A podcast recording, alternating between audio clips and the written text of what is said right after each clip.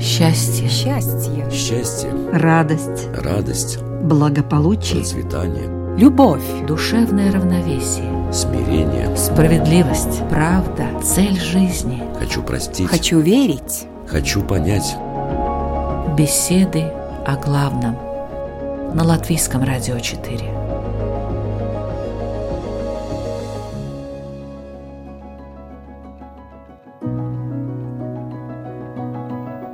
Как ни странно это звучит, но вся наша жизнь состоит из символов и знаков. Устный и письменный язык – символы. Есть символы у государства, где мы живем. Неформальные символы и знаки в социальных или профессиональных группах, к которым мы принадлежим. Между тем, человеку не свойственно уделять много внимания этой стороне коммуникации. Многое мы делаем автоматически, особо не задумываясь, принимая штампы за истину, воспринимая все через узкую щель известных понятий и мнений. Но знаем ли мы, зачем окружены этими подчас далекими от реалий, но такими привычными вещами? К чему они призывают и как на них реагировать? Сегодня в беседах о главном эти вопросы будут обсуждать Равин Ильёху Крумер Добрый день. и буддист Игорь Домнин. Добрый день. Ведущая программа Людмила Вавинска. Здравствуйте, уважаемые радиослушатели. И мы начинаем наш разговор.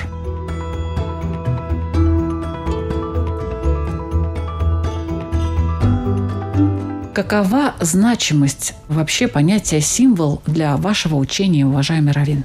С одной стороны, символ, как некая вещь, которая отсылает к чему-то другому, можно сказать, что это одно из центральных не то что понятий даже иудаизма, но это одна из, э, скажем, вещей, которые очень часто происходят.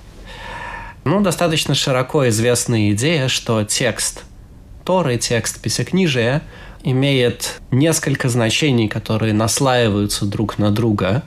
И в зависимости от того, с какой целью мы читаем этот текст или как мы на него смотрим, он подчас может значить совсем разные вещи. Или мы его можем читать как текст философский или текст юридический, или текст, скажем, ритуальных каких-то законов, или мистический текст. И все это там есть в одних и тех же словах и в одних и тех же буквах. Так что вот идея того, что можно сказать, каждая вещь, каждое действие, оно имеет не только некий простой смысл, но и намекает на что-то, символизирует что-то. Это очень-очень центральная, конечно, для иудаизма идея. А в буддизме символы? Здесь у меня немножко сложная ситуация, потому что буддизмов существует несколько. То есть буддизм разделяется на определенные направления учения. И есть буддизм, южный буддизм, так называемый Тхеравада, есть буддизм Махаянов, в рамках которого существует тибетский буддизм, дзен-буддизм, есть буддизм Ваджраяна. Я, как представитель буддизма Тхеравады, как раз здесь в сложной ситуации, потому что в буддизме Тхеравады учение наиболее рациональное. И поэтому вот отсылка к всевозможным символам, всевозможным каким-то священным предметам наименьшая. Но в моем учении символы здесь, наверное, играют роль в объединении группы людей. То есть они показывают объединение последователей этого учения. Или в буддизме это называется сангха. Но все равно есть определенные четкие символы, которые определяют, что вообще-то это буддизм. Но это много символов, мало Вот как. В буддизме Тхеравады это символов основных три всего. Это колесо Дхарма-чакра, то есть это ну, достаточно известный символ буддизма, который олицетворяет такое колесо с центром сансара? внутри. Это учение считается сансарой, но вообще это э, олицетворяет буддийскую дхарму или буддийское учение. То есть это колесо с центром внутри в виде «я» и восемь спиц, которые говорят о восьмеричном благородном пути. Дальше это ступы, такие священные сооружения, в которых находился прах Будды. И это дерево Бодхи, или, как это сегодня мы называется, это фикус религиозус, под которым Будда нашел свое освобождение или нашел просветление. И вот эти так называемые символы, они объединяют. Конечно же, под ними существует тоже отсылка к другому Так же, как вот дерево Бодхи, священное, конечно, это просто дерево, но на самом деле она олицетворяет целое вот это вот буддийское учение. И в этом плане символ во многом вообще символы определяют нашу жизнь и определяют то, к какой группе мы относимся и как мы проводим свою жизнь. А каковы главные символы вашего учения, уважаемый Равин? Основные Сложно сказать о каких-то главных символах. Обычно, когда думают об э, иудаизме, то в качестве символа представляют себя Магендовит, ну, то есть шестиконечную звезду. звезду, звезду Давида, как ее еще называют. Но как мне рассказывали, на самом деле, в качестве символа иудаизма она появилась сравнительно недавно. И кроме некого такого как бы символического обозначения, то есть мы хотим обозначить какую-то вещь как еврейскую, вот мы на нее штампуем Магендовит. Сказать, что у этого символа есть какое-то там особенное религиозное значение, нет. А вот. откуда вообще появилась эта шестиконечная звезда? Вот интересно. Ну, иди ее знает, откуда она появилась на самом деле, но ясно, что она, конечно, существовала задолго до того, как ее стали использовать евреи. с иудаизмом. Mm-hmm. Да. Я даже не знаю, насколько это евреи стали ее использовать. Может быть, как раз это не евреи стали ее использовать по какой-то причине. Для обозначения, да, иудаизма. Сложно сказать. Я, опять же таки, не специалист в истории, особенно в истории символов. Но так или иначе нельзя сказать, чтобы это был какой-то такой гиперважный знак именно вот с религиозной точки зрения. Периодически ко мне приходят там всякие люди с э, вопросами и вот спрашивают, какой должен быть Магендовит, какой человек, значит, носить, на что я им отвечаю, что, в принципе, нет никакой необходимости его носить вообще. То а, есть вот это не тот символ, о котором вы можете сказать, что вот да, вот это вот главный символ э, что иудаизма. Такое главный символ? Ну, опять же таки, не очень понятно. То есть, если вот как у моего коллеги символов всего три, то тогда можно сказать, подумать о том, какой из них главный, например, или сказать, что все они главные. А в значительной степени вся еврейская вера построена на символах. С какой-то стороны можно сказать, что буквы это главный символ иудаизма. Допустим, обозначение Бога. Имя Бога, насколько это символ, наверное, наверное, то есть правильно это назвать символом. Учитывая то, что сама идея имен Бога эта идея исключительно символическая в том смысле, что это какие-то обозначения, которые существуют для людей. То есть у Бога, понятное дело, у него нет собственного имени в том же смысле, в котором оно есть у человека, например. Но существуют его имена, которыми мы его называем и которыми он нам объясняет, соответственно, что с нами сейчас происходит. Так что имя Бога, наверное, да, может сойти за главный символ. Можно сказать, что Тора – это главный символ иудаизма. В принципе, в иудаизме тяжело говорить о чем-то главном – это такой квадратный метр этой студии, например, он главный. То есть какой мы могли бы вырезать из пространства, да, и устроить там черную дыру. То есть э, все там настолько взаимосвязано, что... Иудаизм без... очень-очень символическая религия, да. Не в том смысле, что используются какие-то конкретные символы, а в том, что в конечном итоге можно сказать, что любая идея, любая вещь, любой предмет, он существует и как символ тоже. Я немножко ошибся. Э, в буддизме, вот основном буддизме не три, а четыре символа. То есть это цветок лотоса еще. Здесь можно, наверное, отметить вот что. Что вот эти четыре символа, это мы можем назвать как мирские символы.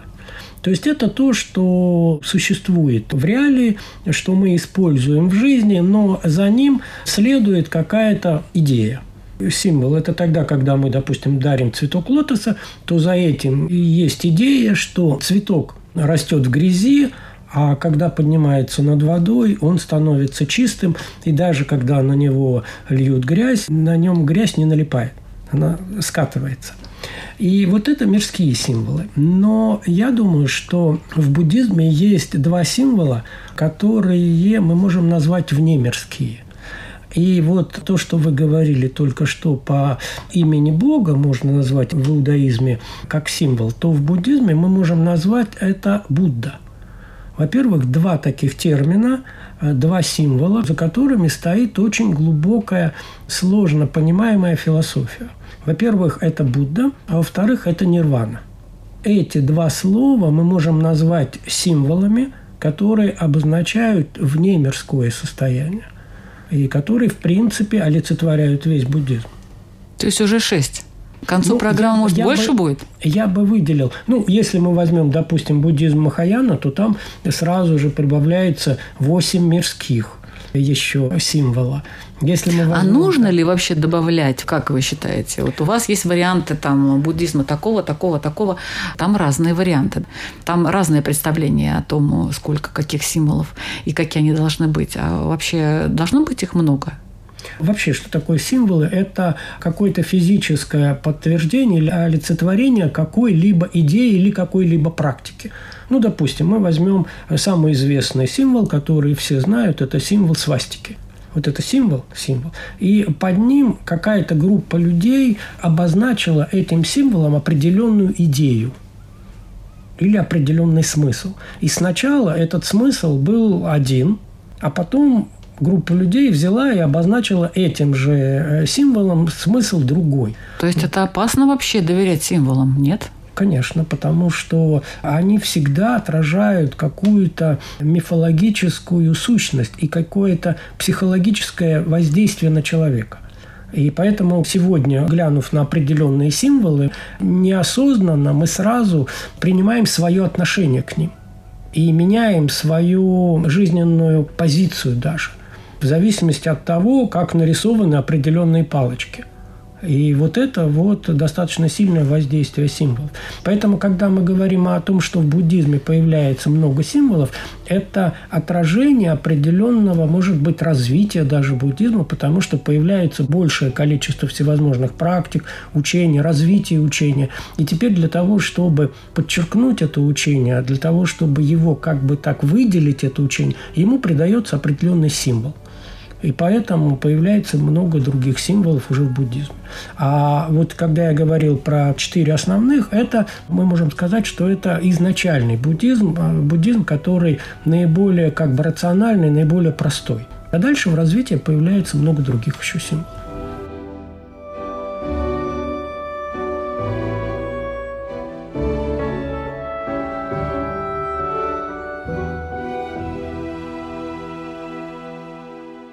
А действительно ли символы так могут влиять на человека, как вы считаете, уважаемый Равин? Ну, нам бы очень хотелось, чтобы символы влияли на человека. Для этого, собственно Нам говоря. это кому? Нам, мне как равину, то есть человеку, который занимается в том числе наставлением, молитвой и так далее, очень хотелось бы, чтобы символы влияли на человека, потому что для этого, в конце концов, оно все и существует. Тора, ее заповеди, ее мудрость, молитва – это все существует для того, чтобы влиять на человека – для того, чтобы изменять его поведение, для того, чтобы изменять его личность, чтобы она росла, становилась более совершенной. И очевидно, что если оказывается, что все эти символы, они имеют чисто декоративное значение, то кому оно все надо? Другое дело, что вопрос того, как символ влияет, влияет, собственно говоря, не символ, конечно. Влияет та идея, которая за этим символом стоит. И, соответственно, когда человек прикасается к какому-то символу в переносном смысле этого слова, когда он пользуется им, то он старается как бы через этот символ провести эту идею в Ну, жизнь. это какой-то метод манипуляций. Почему манипуляции? Манипуляция – это когда вы, соответственно, осуществляете ее с кем-то другим. Можно сказать, что человек манипулирует сам собой. Ну, вы сказали, Вот. вы как раввин хотели бы, чтобы символы воспринимались более серьезно людьми. И, ну, не то чтобы более серьезно, но чтобы они больше работали, и на меня в том числе. А, влияли. Я тоже человек. Да, разумеется. Соответственно, когда мы молимся, в определенном смысле можно сказать, такую идею можно найти во многих еврейских книгах, что весь смысл молитвы – это помочь человеку ощутить себя рядом с Богом, ощутить близость Бога. И это достигается путем э, символов, путем слов молитвы.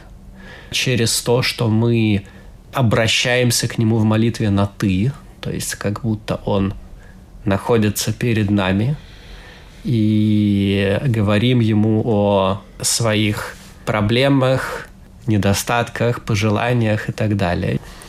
Через это мы стремимся создать вот это вот состояние близости. И оно возникает в зависимости от того, насколько человек готов вкладываться в эти символы насколько он глубоко понимает, о чем, собственно говоря, идет речь. А молитва – это очень-очень глубокий текст.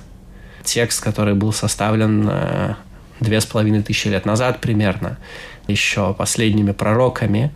И очень много смыслов там уложено в эти слова.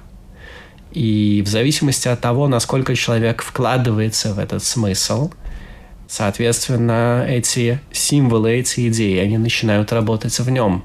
С другой стороны, есть и такая идея, что тот факт, что вся эта как бы смысловая нагрузка в этот символ была кем-то уложена, она, может быть, заставит в другом человеке эти вещи работать, когда он соприкасается с этим символом, несмотря на то, что сам он эту работу не проделал.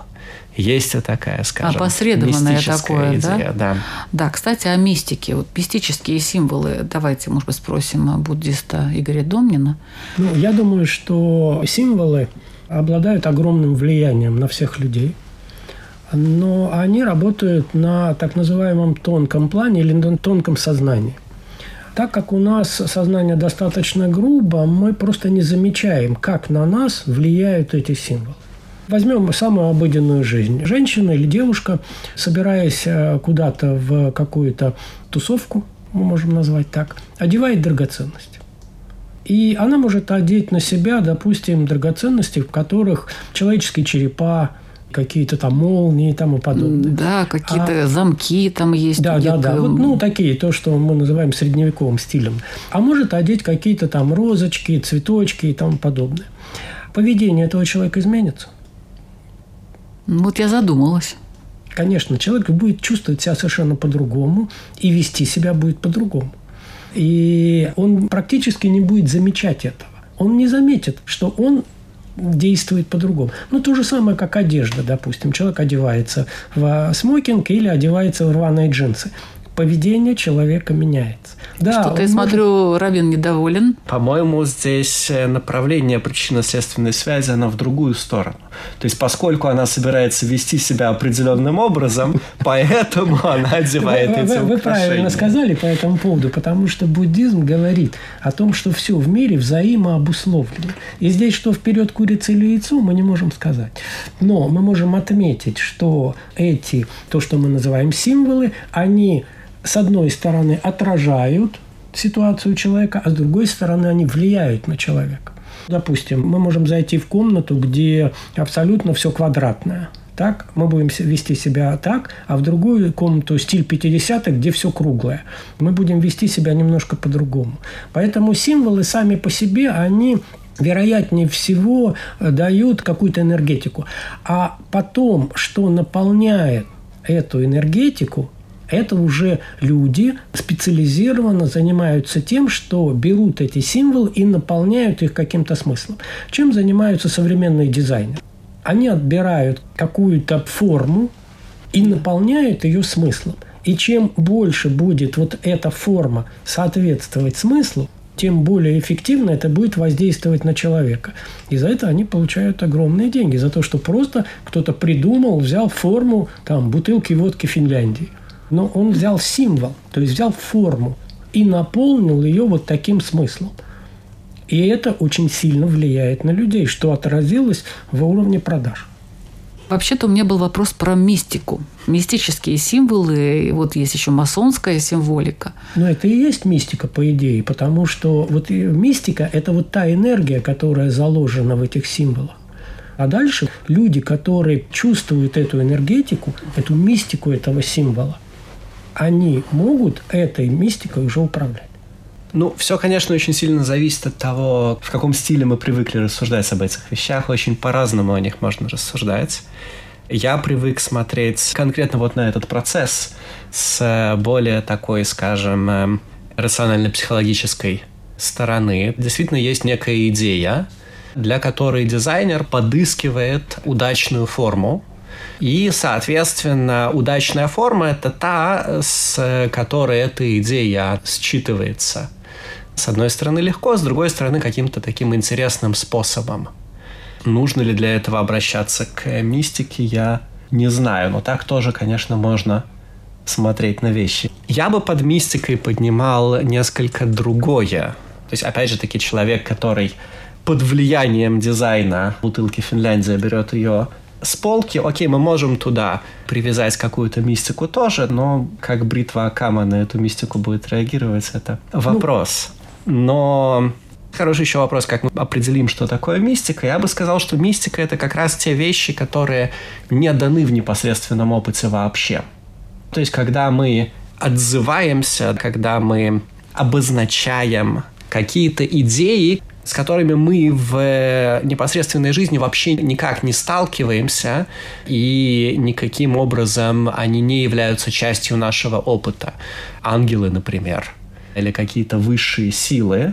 То есть, когда мы говорим, что на самом деле мир вокруг нас гораздо шире, сложнее, интереснее, выше, чем то, с чем мы непосредственно имеем дело. И то, с чем мы непосредственно имеем дело, в той или иной степени является, скажем, отражением или подвергается влиянию какого-то мира, который нам доступен только мистически.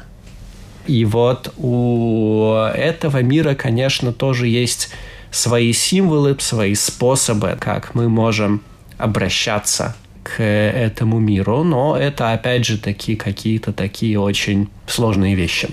Ну, если мы продолжим здесь уже про мистику, то в буддизме, в буддизме Тхеравады к этому относится немножко по-другому. Потому что в нашем обыденном сознании, вот то, как мы здесь говорим, что слово «мистика» обычно подразумевается какие-то потусторонние вещи, которые мы не можем никаким образом не повлиять, не осознать. Но буддизм вообще э, очень рациональное учение, и поэтому буддизм говорит, что Существует огромное количество миров, огромное количество сущностей, которые живут по своим собственным законам. Примерно как мир животных есть, и, соответственно, по буддизму существуют миры богов и там свои законы, все. И когда мы получаем какие-то сообщения информационные или инсайдовские сообщения из других миров – мы в нашей европейской традиции называем это мистикой. А в буддизме это называется, ну, просто сообщение Нормально, с другого да? мира. Да, это, это считается Мистики как бы нет у буддизма. Там все, как По говорится... идее, вот слова мистики нет. Потому что в буддизме существует закон причинно-следственной связи, что ничего без причины не получается. Ну, знаете, как это выражение, что, что такое случайность – это неосознанная закономерность. То есть все, что мы подразумеваем в нашей европейской традиции как мистика, в буддизме говорится о том, что мы просто не знаем причин этого явления. И просто надо узнать эти причины, и тогда это перестает быть мистикой в полном смысле этого слова. И поэтому, когда мы говорим о том, что символизм может вызывать какие-то мистические явления, то мы можем думать, что эти символические объекты существуют просто ну, в других мирах.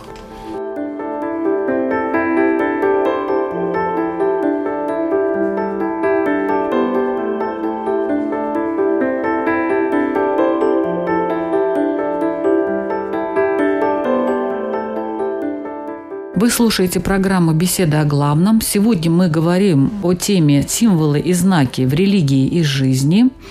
Очень, я считаю, продуктивно и интересно говорим. Много чего я лично э, узнала нового для себя. А в разговоре участвует буддист Игорь Домнин и раввин Ильёху Крумер.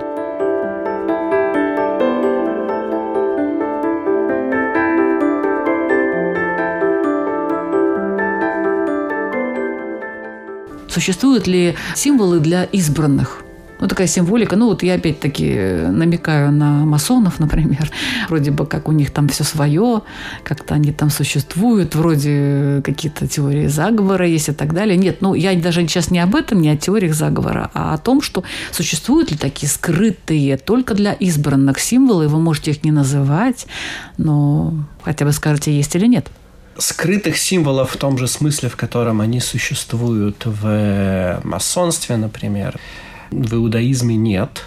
То есть, может быть, есть, я не знаю, там какие-то религиозные группы, у которых, опять же таки, может быть, какие-то свои способы определения свой-чужой. Э, вопрос, насколько это можно назвать скрытыми символами, я не знаю. Но скрытые символы существуют в другом смысле. То, о чем мы говорили, мистика в иудаизме, это называется сод. Сод или нистер в буквальном переводе это тайна или сокрытое. И как сказал один знаменитый раввин прошлого века, Равица Гутнер, люди обычно понимают, что, что такое тайна, то есть открытые вещи, простой смысл. Это то, что люди говорят вслух, а тайна – это то, что говорят шепотом, то есть как вы говорите. Тайные смыслы, чтобы кто-то другой не узнал. Ну, я говорю для избранных, то есть вот, такие вот, скрытые вот, вот, смыслы, вот. скрытые символы, которые то есть вот мы доступны их только... скрываем в том смысле, что в принципе о них могли бы знать все, но мы искусственно ограничиваем доступ к этому а, пониманию, то есть у вас чтобы это знали... вот таким образом? Не-не, это то, что вы имеете в виду. Вот. Я думала, что это для избранных, это что-то прям такое. Не, ну, в принципе, ну окей, у нас есть некая Не масонская ложа, у них есть какие-то символы они сами знают, что эти символы обозначают. В принципе, они могли бы об этом всем рассказать, правильно? Но они не рассказывают. Физически, я имею в виду, ну, это да, возможно. Они не рассказывают, чтобы об этом знали только избранные. Говорит Равица Кутнер, это абсолютно не то, о чем идет речь. Тайна, сокрытая, это те вещи, о которых рассказать просто невозможно. Мудрецы говорят об этих вещах намеками, притчами, какими-то странными выражениями, не потому, что они скрывают то, что на самом деле можно было бы просто сказать, а как раз потому, что все эти вещи, они в нашем непосредственном опыте не существуют. Их невозможно описать словами. Витгенштейн очень ругался на вещи, которые нельзя описать словами. В определенном смысле прав он был – но есть какие-то вещи, на которые мы можем намекнуть, и, как это обычно пишут в таких книгах, понимающий поймет. То есть человек не то чтобы который знаком с этим алфавитом, а человек, который прошел соответствующую подготовку, и, можно сказать, он в своем разуме, в своей душе разработал все те инструменты, которые необходимы для работы с этой идеей. И тогда по вот такому небольшому намеку он, собственно говоря, вот этой своей внутренней машинерией может с этой вещью работать, ее понимать, удивляться ей, поражаться, встраивать в свое понимание мира. И, как правило, опять же таки, свойство иудаизма, что у нас нет... Есть отдельно книги по Кабале, есть отдельно Вот книги я все по ждала, когда вы далее. про Кабалу-то скажете. Да, но на самом деле это не так. На самом деле те книги, которые учат в начальной школе и на которых ребенок учится читать, это те же самые книги, с которыми работают большие раввины в законе и большие каббалисты в кабале. То есть проблема не в том, что это какой-то другой текст, который кто-то спрятал. Проблема в том, что это тот же самый текст, которым нужно уметь пользоваться определенным способом. Я думаю, что в буддизме есть то же самое, что есть тексты и смыслы, которые невозможно передать обыкновенной речью, не существует просто терминологии такой, и поэтому передается это в виде каких-то символических слов – символических текстов, символических звуков. Это одно. И тогда для того, чтобы расшифровать эти символы, нужно достичь определенного уровня сознания, уровня понимания в этом учении или в практике какой-то для того, чтобы осознать этот текст, уже прочитать его в новом смысловом значении. И второй уровень символических текстов, символических знаний может быть в буддизме исходить из того, что есть какие-то практики, которые опасны для неподготовленного человека. И тогда э, вот эти практики нужно описывать уже символически, чтобы человек, который не подготовлен, он не смог бы неправильно понять. Потому что все практики действенны, все практики хороши, но их можно неправильно понять и в результате практиковать не так, как требуется, и нанести себе вред. И поэтому есть вот какие-то такие тайные закрытые тексты, которые описывают все это символами. И прочитать такой текст тогда можно только тогда, когда определенную символику разъяснит определенный учитель. И человек даст... должен достичь уровня какого-то развития, да? Конечно, учитель не просто поймет, так. человек готов к этому или нет, mm-hmm. и даст, ну, так, может быть, посвящение там для того, чтобы и даст текст, и, и расскажет, как его понимать, как понимать эту символику.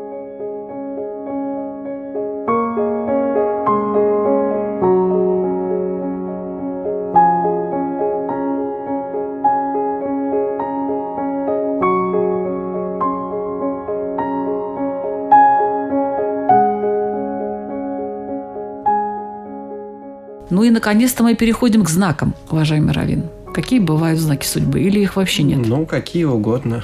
Не знаю, там человек, не дай бог, кирпич в голову прилетел, однозначно знак судьбы. Это знак судьбы? Mm, Или это просто случай? Нет, смотрите, в нашем понимании ничего не случайно.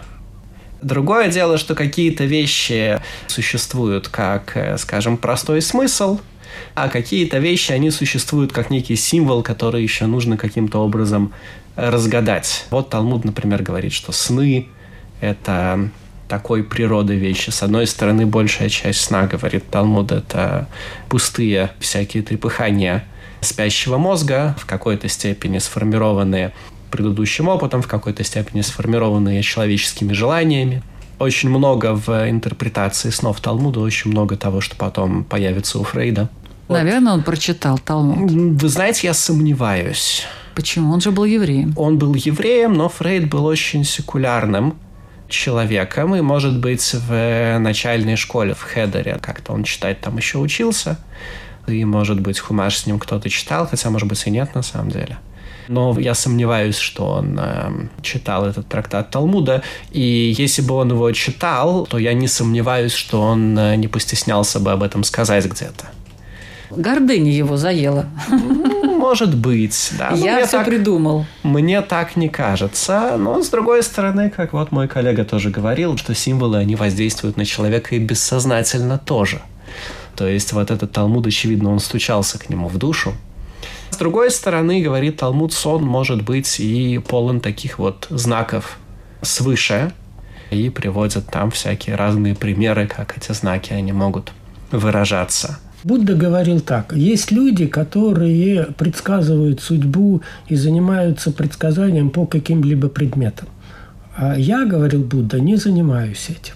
Буддизм этим не занимается не рассматривает этот вопрос, потому что изначальный буддизм, который вот я практикую, он очень рациональный, и поэтому он рассматривает не то, что э, может как-то повлиять где-то. Буддизм рассматривает просто, рассматривает сегодняшнюю ситуацию и дальше рассматривает, что можно сделать для того, чтобы улучшить сегодняшнюю ситуацию.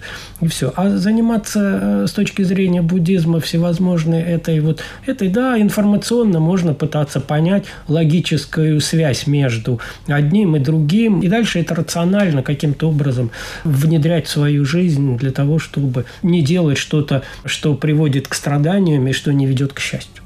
Я хотел отметить, что если мы говорим о знаках судьбы, как о неком тоже предсказании или гадании и так далее, то тогда это все, конечно, моментально попадает под прямой запрет Торы не о гаданиях, но людям свойственно реагировать на какие-то вещи, которые с ними происходят. Да? Они начинают задавать себе вопросы, а почему вот со мной так произошло?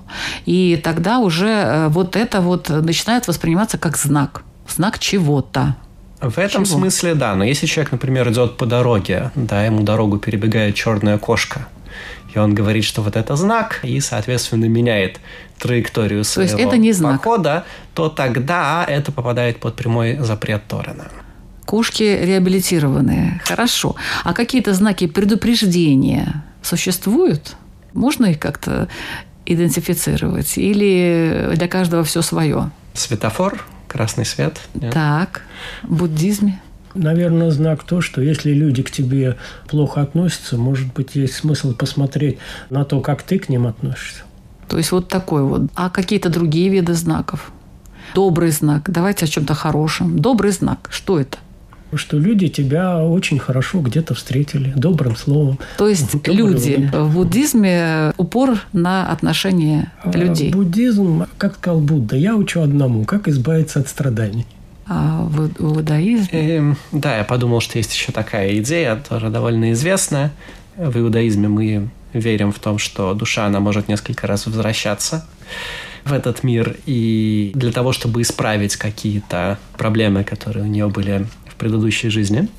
И э, на вопрос, как и знать, какие проблемы я пришел сюда исправить, часто отвечают таким образом, вот э, то, что тебе удается тяжелее всего сейчас с известной степенью вероятности, это именно знак того, что именно это Этим и надо заниматься. Ты пришел исправить, да, за То, свою что тяжелее. жизнь. В буддизме, по-моему, наоборот. Надо заниматься тем, что тебе легче дается. Э, в буддизме говорится о том, что надо очень внимательно наблюдать за самим собой и наблюдать за своими действиями и учиться на своих действиях, потому что в 90% случаев мы 125 раз наступаем на одни и те же грабли а из-за того, что у нас просто грубое сознание, и мы не в состоянии наблюдать осознанно за своими действиями. Если я сделал это раз, и это привело к тому, что эти грабли стукнули мне по голове, ну, наверное, надо научиться, что это знак, и не надо наступать второй раз на эти грабли. Но мы это не замечаем, и поэтому очень часто идем по той же самой проторенной дорожке, которая ведет нас к не очень хорошим результатам. Но если вернуться к символизму, к чему может привести излишнее увлечение символизмом? Везде видеть символы. К тому, что человек игнорирует простой смысл того, что с ним происходит или то, что тот текст, который он читает. Есть, опять же таки, такое правило трактования текста Торы, что какое бы толкование ты не придумал, оно не должно противоречить простому смыслу того, что написано. Очень мудро, очень мудро. И если мы говорим о Талмуде, то часто Талмуд выражается какими-то притчами или чем-то в таком роде, какими-то фантастическими рассказами, и комментаторы, когда они сталкиваются с чем-то, что в этих рассказах выглядит не соответствующим, например, еврейскому закону, они всегда задают очень громкие вопросы.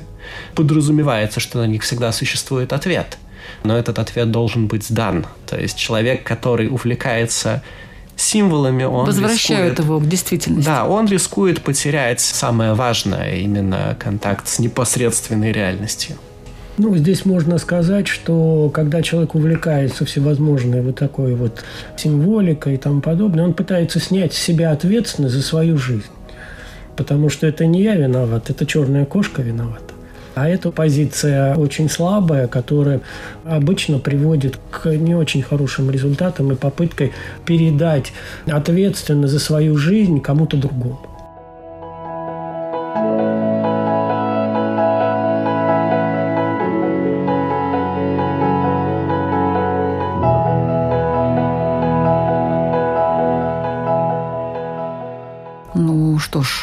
Ваши вопросы, уважаемые участники, нашим радиослушателям, которые, я надеюсь, очень внимательно прослушали эту программу и поняли, что такое символы, зачем они нужны, к чему они ведут и стоит ли ими увлекаться. Пожалуйста, свой вопрос задает буддист Игорь Домнин. Мой вопрос такой. Очень часто люди одевают на себя какие-то украшения. Мужчины одевают печатки, браслеты, женщины серьги, цепочки украшают всевозможные. себя, да. Украшают себя. Вопрос радиослушателям. А посмотрите внимательно на самого себя. Как изменяется ваше состояние, когда вы одеваете определенное украшение? Спасибо. Свой вопрос задает Равин Ильеху Крумер. Ну, мой вопрос, он на самом деле будет так созвучен последнему вопросу, который мы обсуждали про символы и реальность. Есть у нас такой э, праздник Рош Хашана, Новый год, на самом деле, еврейский. И в этот праздник принято есть всякие символические виды еды, которые на что-то намекают, для того, чтобы вот это вот что-то, оно произошло или, соответственно, не произошло в следующем году.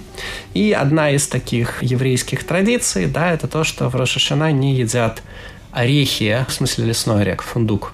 И причина того, что не едят лесной орех – как ее объясняют, один из способов построения символической связки в Торе называется гематрия. Гематрия – это когда мы, э, значит, у каждой буквы у нее есть какое-то числовое значение. Соответственно, когда мы складываем числовые значения букв в слове, и у другого какого-то слова есть такое же числовое значение, в каких-то ситуациях соответственно, традиции, мы можем сказать, что эти вещи, они связаны между собой.